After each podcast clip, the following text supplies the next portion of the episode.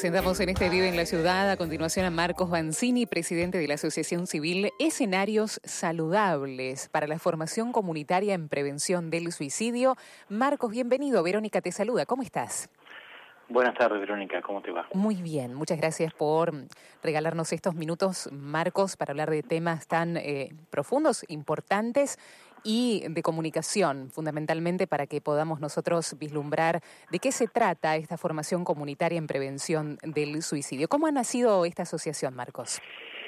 Eh, bueno, nosotros hace algunos años atrás éramos un grupo de amigos que, eh, que veníamos, habíamos estado haciendo distintos tipos de, actividades sociales eh, y por distintos motivos habíamos hecho un paréntesis y una reunión así decidimos volver a retomar eso y nos pusimos en contacto con el obispo de Añatuya, que en ese tiempo era Monseñor Adolfo Uriona, y nos ofrecimos para lo que hiciera falta.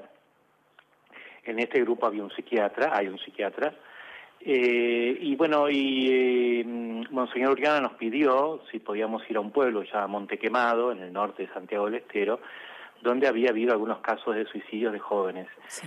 Nosotros como teníamos un psiquiatra para ofrecer, nuestra presencia iba a ser mensual, durante tres años, todos los meses íbamos a ir para allá, ese es el compromiso que asumíamos, en un fin de semana, ¿no es cierto? Eh, bueno, y el psiquiatra fue a hacer eh, atención psiquiátrica gratuita, y es un pueblo donde nunca hubo un psiquiatra, y el resto del grupo, que venimos de distintas eh, profesiones, decidimos hacer un diagnóstico de la realidad para ver por qué, cuál era el motivo de la problemática. Para nosotros también era nueva la problemática, no teníamos conciencia de la dimensión del problema del suicidio. Eh, cuando hicimos un relevamiento en el pueblo vimos que eran 30 casos en 5 años, para una población de 12.000 mm. habitantes. Bueno, después de un tiempo decidimos comenzar con un curso, a dar un curso tipo taller es para formación de agentes para la prevención del suicidio con la ayuda de, textos de la Organización Mundial de la Salud y en un sistema de aprendizaje mutuo, ¿no es cierto? Entre todos íbamos aprendiendo. Eh, esto duró ocho meses y bueno, a partir de ahí en, Monte Quemado comenzó un grupo a funcionar. Eh, los suicidios eh, descendieron drásticamente y mm. bueno, cuando terminaron esos tres años continuamos en Monte Quemado, tenemos un grupo allá pero decidimos ampliar nuestros servicios a otras localidades y entonces ahora mm, mayormente desplegamos nuestras actividades en la, en la zona oeste del conurbano de Buenos Aires, eh, en Montequemado, en la ciudad de Santiago del Estero, que también tenemos un grupo, y ahora empezamos hace poco en la ciudad de Salta. Bien. Em, hay un montón de preguntas que me gustaría hacerte, Marcos, en relación a mm, el abordaje que ustedes realizan con las personas en particular. Primeramente, si la persona que decide finalmente el suicidio ha pasado por una crisis profunda, si son personas en situación de crisis, a veces con o sin ideación suicida, pero ¿qué sucede con esa persona en particular? ¿Por qué una persona en concreto decide suicidarse, Marcos? Bueno, detrás de, cada suicidio lo que hay es una persona que ha llegado a una situación de dolor eh, existencial muy, muy, muy profundo, eh, por distintos motivos, o sea, no hay una causa para el suicidio, es multicausal, ¿no? Son lo que las distintas problemáticas que una persona puede pasar en su vida se van, eh, van generando un dolor y ese dolor a veces se hace existencial, ¿no? Donde uno llega al punto que eh, lo que desea es, eh, cree que no puede seguir viviendo así como está viviendo. En realidad la persona que tiene una ideación suicida lo que quiere es dejar de sufrir y dejar de vivir así, con dolor. No es que quiere dejar de vivir en sí mismo. Quisiera vivir de otra manera, pero no sabe, que no cree que pueda ser posible, ¿no? Eh, entonces, por eso decimos que el suicida no es que quiere realmente morir, quiere dejar de sufrir, ¿no? Acá el planteo, lo que tenemos que ponernos en la, prevención siempre ante los ojos es el dolor. Cómo nosotros podemos detectar y acompañar el dolor de los demás, ¿no? Eh, sin esperar que llegue a una a una situación tan grave como es la ideación suicida, ¿no es cierto? En este sentido, ¿cómo acompañar el dolor del hermano? ¿Cómo acompañar el dolor del otro que está sufriendo? Yo lo sé, muchas veces no tenemos las herramientas suficientes, Marcos. Sí, Mira, eh, nosotros lo que creemos, ah, porque por eso nuestro método de aprendizaje ha sido desde la experiencia compartida, ¿no es cierto? Si nosotros miramos nuestra propia vida, nos damos cuenta que en los momentos de dolor, lo más importante ha sido siempre que tengamos alguien en quien confiar, mm. alguien que nos escuche, alguien que se preocupe por nosotros. No, no es tan importante lo que me hayan dicho, no es importante tanto las fórmulas mágicas, es decir, bueno, que me vengan a solucionar el problema, sino frente a ese dolor, alguien que me abra una puerta de esperanza de que es posible dejar de sufrir así como estoy sufriendo. Eh, por eso lo, importante, la herramienta fundamental que nosotros tenemos es nuestra presencia atenta, ¿no? No solamente nuestra presencia, porque uno puede estar presente al lado del otro sin darle bolilla, no, sino nuestra presencia realmente atenta, que el otro eh, sienta que en ese momento es importante lo que está pasando. Quizás a veces a nosotros nos cuentan, una persona que está sufriendo nos cuenta una situación que obviamente se nos escapa de la posibilidad eh, de, poder solucionarla y uno le puede decir, mira, no sé cómo, no sé qué decirte, no sé cómo te puedo, qué te puedo aconsejar, quizás no querés un consejo, pero yo voy a, te voy a estar acompañando en este momento hasta que podamos salir de esto. Eso es fundamental. La primero, lo primero que el otro necesita, porque también si nosotros somos sinceros en nuestras propias situaciones de dolor, lo más importante ha sido la presencia, mm. ¿no? Cuando hemos estado sufriendo eh, una pérdida de un ser querido y gente que se acerca y que nos dice cosas, nosotros pocas veces nos acordamos lo que nos dicen, en cambio sí nos acordamos del abrazo, de la mm. persona que estuvo sentada ahí todo el tiempo al lado, a veces en silencio, ¿no? Eh, esto algo, algo que rescata mucho un filósofo argentino se llama Rodolfo Kusch, eh, que trabajó con los, los paisanos en el norte del país, y decía que el hombre y la mujer latinoamericana saben ser estando, ¿no?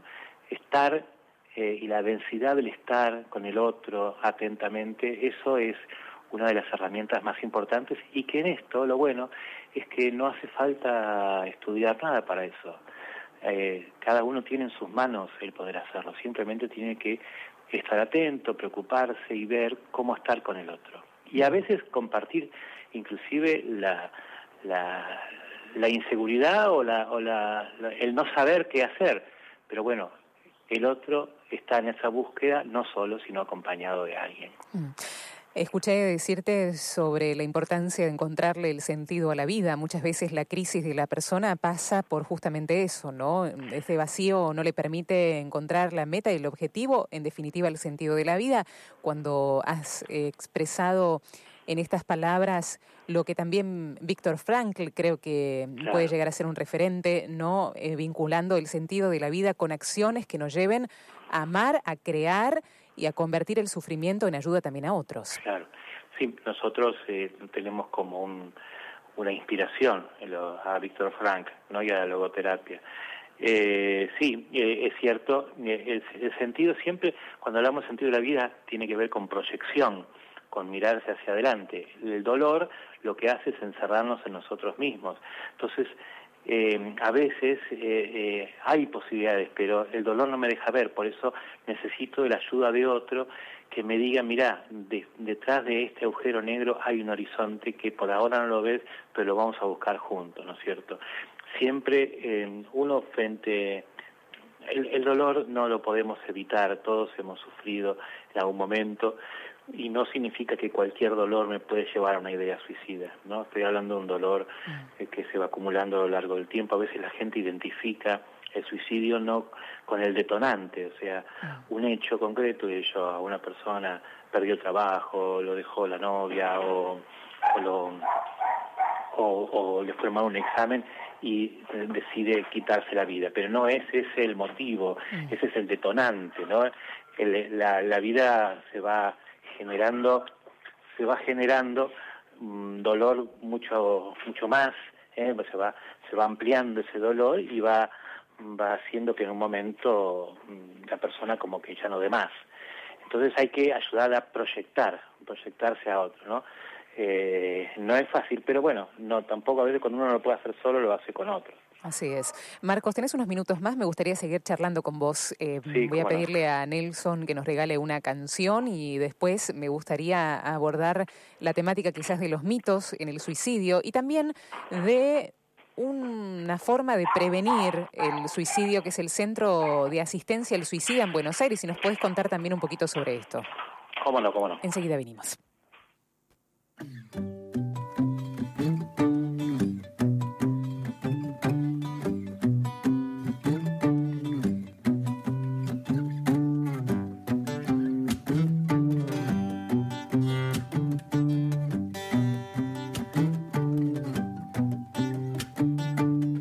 Dentro de un surco abierto vi germinar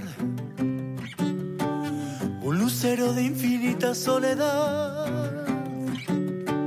Y con una canasta le vi regar con agua del arroyo de oscuridad. Amala ya la siembra se echó a perder. El agua del arroyo se echó a correr al lucero le gusta la claridad y al agua del arroyo la libertad. No dio fruto el lucero, se fue a alumbrar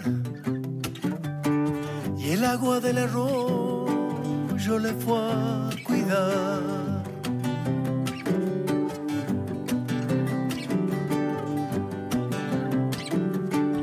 En una hora triste quise cantar dentro de mi canto quise gritar. Y dentro de mi grito quise llorar. Pero tan solo canto para callar. Amalaya la hora en que fui a cantar. Amalaya la hora en que fui a gritar.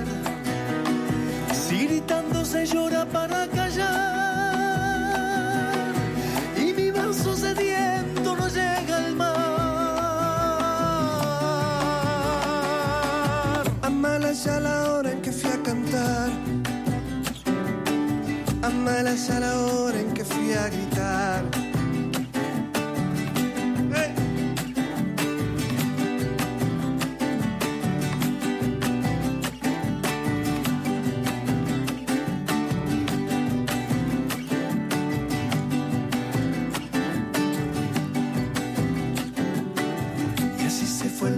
su claridad. Y así se fue el arroyo su libertad.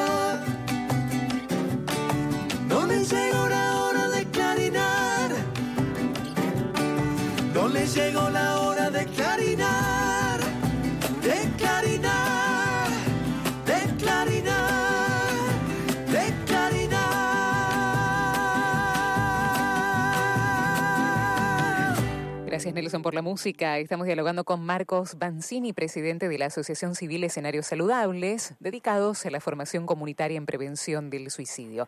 Marcos, te preguntaba antes de la canción, ¿qué mitos eh, giran en torno al suicidio? Y después que nos hables de este centro de atención al suicida que funciona aquí con sede en Buenos Aires.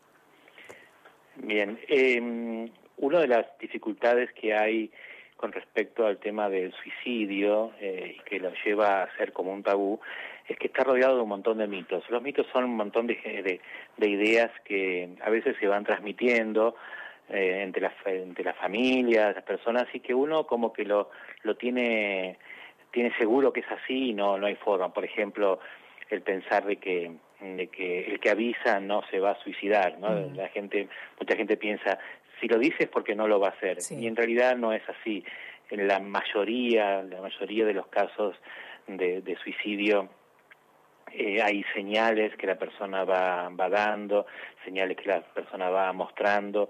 Hay, si bien hay un, porcentaje de, de suicidios impulsivos, ¿no? Eh, pero es el mínimo. Mayormente uno siempre va dando va dando señales de mm. eso. Lo mismo de pensar que la persona que está con una con una, ideación suicida es un, tiene una enfermedad mental. Mm. No es así, o sea, no, no todo depresivo es suicida, ni todo suicida ha sido depresivo. Eh, hay, sí, en muchos casos, un componente, de salud mental, eh, algunas patologías, a veces reconocidas y a veces no diagnosticadas, pero no es así. Acá lo que estamos hablando es que el dolor puede sí trastornar a una persona, mm. ¿no? Eh, uno de los quizás más, más importantes para combatir es el mito que dice que si se habla del suicidio se están dando ideas, y es todo lo contrario. Eh, el silencio siempre ha sido el mayor caldo de cultivo para que esto eh, siga creciendo. Pensemos que en nuestro país el suicidio es la segunda causa de muerte de jóvenes de 15 a 29 años, o sea, es muy grave y en el mundo es una problemática muy, muy grave. Eh, más de 800.000 personas se suicidan por año mm. en el mundo, que significa uno cada 40 segundos. Eh, es, es, algo muy grave y que eh, tanto la Organización Mundial de Salud como otras como otros estados están empezando a darse cuenta que algo hay que hacer, que no se puede seguir sin sin hablar del tema, ¿no? No son no son tantos las instituciones o, o los programas que lo tienen esto, eh, programas estatales o programas de educación que lo tienen esto integrado, ¿no es cierto? Eh, por eso es importante la tarea que viene realizando hace 52 años el Centro de Asistencia al Suicida, que es la institución pionera en Argentina, que son los que atienden eh, telefónicamente a aquellas personas que tienen alguna dificultad y quieren consultarlo, no mm. son atenciones gratuitas con el número 135, sobre todo para Buenos Aires y, Gran Buenos Aires. ¿no? Sí, eh, importante Marcos lo que decías, importante dejar en claro que el miedo a hablar al suicidio, del suicidio en general, en realidad paraliza o impide llevar adelante estas acciones que ustedes como asociación civil llevan adelante, ¿no? Sí, eh, el hablar es la mejor forma, hablar bien, ¿no es cierto? Y contar las causas y entender el tema es la mejor forma de prevenirlo no es callándose que uno se lo previene. Cuando hay un caso cerca, por ejemplo, un caso de un joven en, una escuela, no sirve de nada que hacer como si nada hubiese pasado. No, ahí los, el resto de sus compañeros, el personal, los profesores necesitan una contención y tienen que hablarlo, ¿no es cierto? Eh, hablar es la, la es el primer paso en la prevención y, y saber que el suicidio se puede prevenir y que todos podemos hacer algo, ¿no? Sí, hablando de que todos podemos hacer algo, eh, ¿ayudan las políticas públicas en materia de prevención, Marcos? Sí, ayudan mucho, pero también están eh, bastante ausentes, ¿no es cierto? No, Acá nosotros en Argentina hay una ley nacional para la prevención del suicidio que es del 2015, pero está sin reglamentar. Eh, y una ley sin reglamentar eh, es una cáscara vacía, ¿no es cierto? Mm. Eh, en otros países hay leyes que están reglamentadas y que tienen un plan nacional, pero tampoco se aplican. O sea, eh, en, siempre en una problemática para ver si, si es prioritaria hay que evaluar tres cosas. Si se le dedica tiempo, si se le dedica dinero y si se le dedican personas. Si no hay tiempo, dinero y personas a nivel estatal, no hay prioridades. Pueden ser prioridades simplemente de, de palabra, pero no de hecho, ¿no es cierto? Eh, en nuestro país es a nivel eh, a, nivel mm, estatal, eh, no no es tanto lo que se está haciendo. Eh, hay, hay creo que dificultades para asumir esta problemática verdaderamente con la gravedad de lo que tiene. Eh, Sí. ¿Qué, dice la ley? Eh, me, quedo, no me quedó en claro qué es lo que, cuál es el lineamiento general de la ley, Marcos. La ley es eh, em, determinar que el ministerio, que era Ministerio de Salud, eh, es el encargado de organizar todas las estrategias de prevención del suicidio en todo el territorio de Argentina ah, y que tienen que evaluar y poner en práctica un, una, un plan de prevención ¿no? Prevención y posvención, posvención que es el acompañamiento tanto de las personas que han sobrevivido a un intento de suicidio como a los familiares de las personas que se han suicidado. Eh, eso, o sea, la ley lo que determina es que hay que hay que organizarlo, hay que financiarlo y hay que ponerlo en la práctica. Esto es lo que no está al no estar reglamentada tampoco se ha hecho nada, ¿no es cierto? Ahora ni siquiera hay ministerio de, de salud. De salud, entonces tienen eso tienen que ver que, que no, el órgano ejecutor no existe más en sí mismo, ¿no? Mm.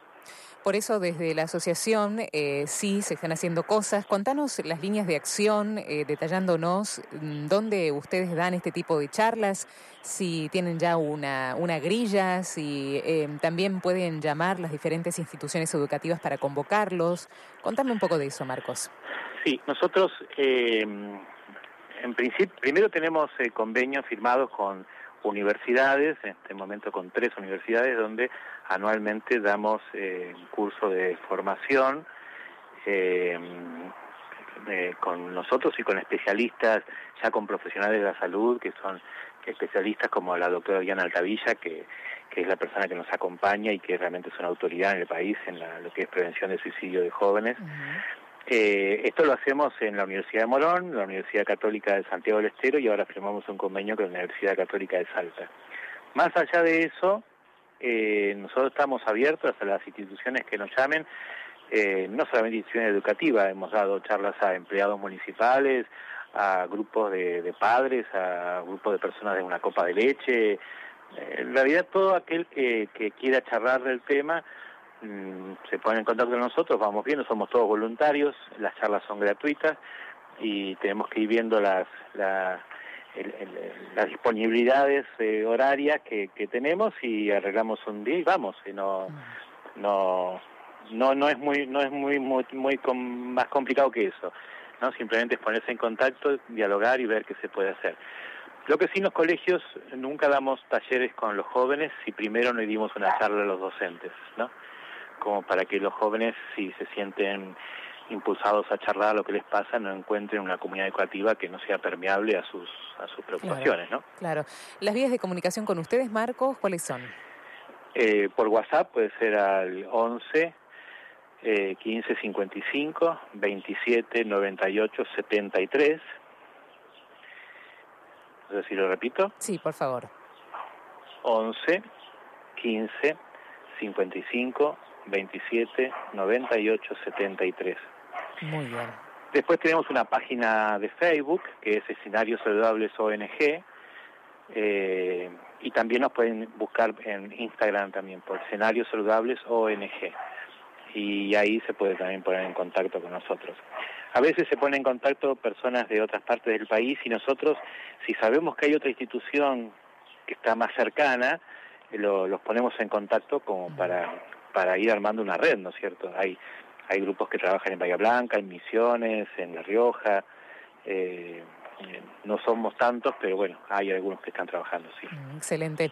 Marcos Banzini, que es presidente de la Asociación Civil Escenarios Saludables, muchas gracias por este contacto con la radio. No, gracias a ustedes.